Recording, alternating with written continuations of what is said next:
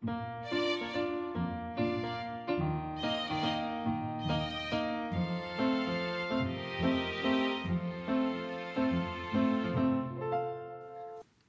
迎来到 c a f e 的小小世界，让我们用小小的时间一起听小小的故事，用小小的思考认识小小的世界。后天就是除夕喽，小朋友是不是有帮爸爸妈妈完成大扫除以及添春联了呢？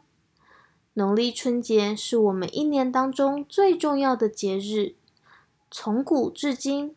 过年期间也有不少的习俗，有一个说法是：除夕围炉，大年初一拜年，初二回娘家，初三睡到饱，初四接神，初五开市。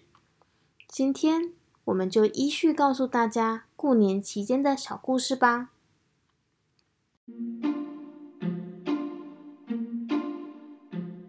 除夕。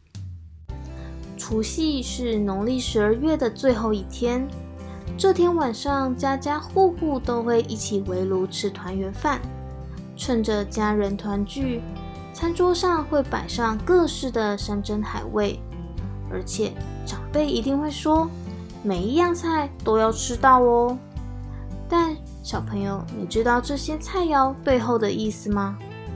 姐姐举几个例子来介绍，像是萝卜。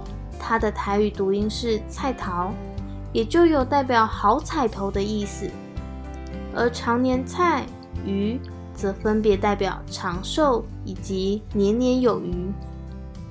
我们赋予食物吉祥吉利的意涵，更为年节添加一些喜气的氛围。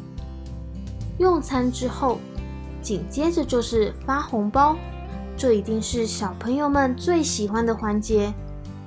长辈会发给晚辈压岁钱，也向晚辈讨个吉祥话，互相祈求平安顺利。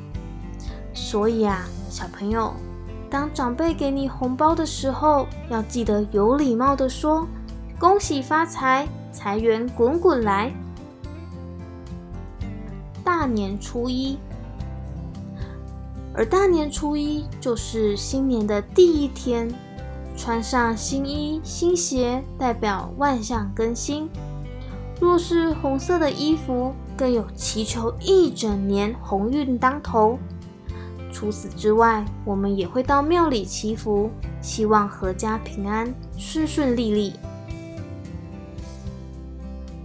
大年初二，大年初二回娘家，以传统习俗来说。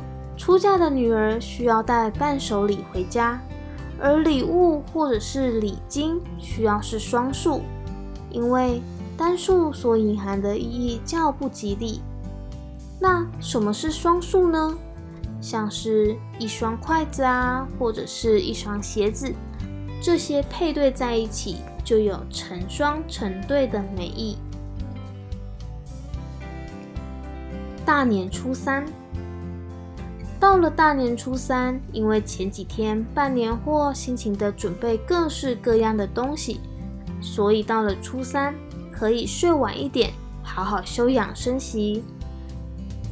根据传说，这天是老鼠娶亲的日子，我们晚上应该早早熄灯睡觉，这样才可以让老鼠家族举行婚礼不被打扰。大年初四。传说返回天庭述职的神明会在大年初四的时候再次回到民间监察善恶，所以家家户户都会准备生礼、四果、酒或者是甜品等等来接神。举例来说，在大年初四这一天迎接财神，会祈求财神爷能把金银财宝带来家里。在新的一年里大发大富，或者是在这一天迎灶神，希望灶神能够好话传上天，坏话丢一边，让全家大小在未来的一年都能顺利平安。大年初五，而大年初五也代表新春假期即将到了尾声。在这一天，许多过年期间的禁忌可以被破除，因此这一天也被称为破五或者是隔开。而在这一天，我们也会将过年期间所产生的垃圾都清理干净。这同时也意味着把所有不好的穷气都扫出去，迎来好运。因此，习俗上也称这一天为送穷。小朋友，听完这些小故事之后，你是不是更了解春节的习俗了呢？有一些禁忌看似无迹可寻，但其实背后都充满着古人的故事和信仰。还有哦。春节的到来，也代表着春天即将来临，万象复苏，草木更新，生生不息。故事到了最后，也祈求大家新的一年吉祥如意，事事顺利，牛年行大运。小朋友最期待过年的哪件事呢？欢迎在底下留言跟我们分享。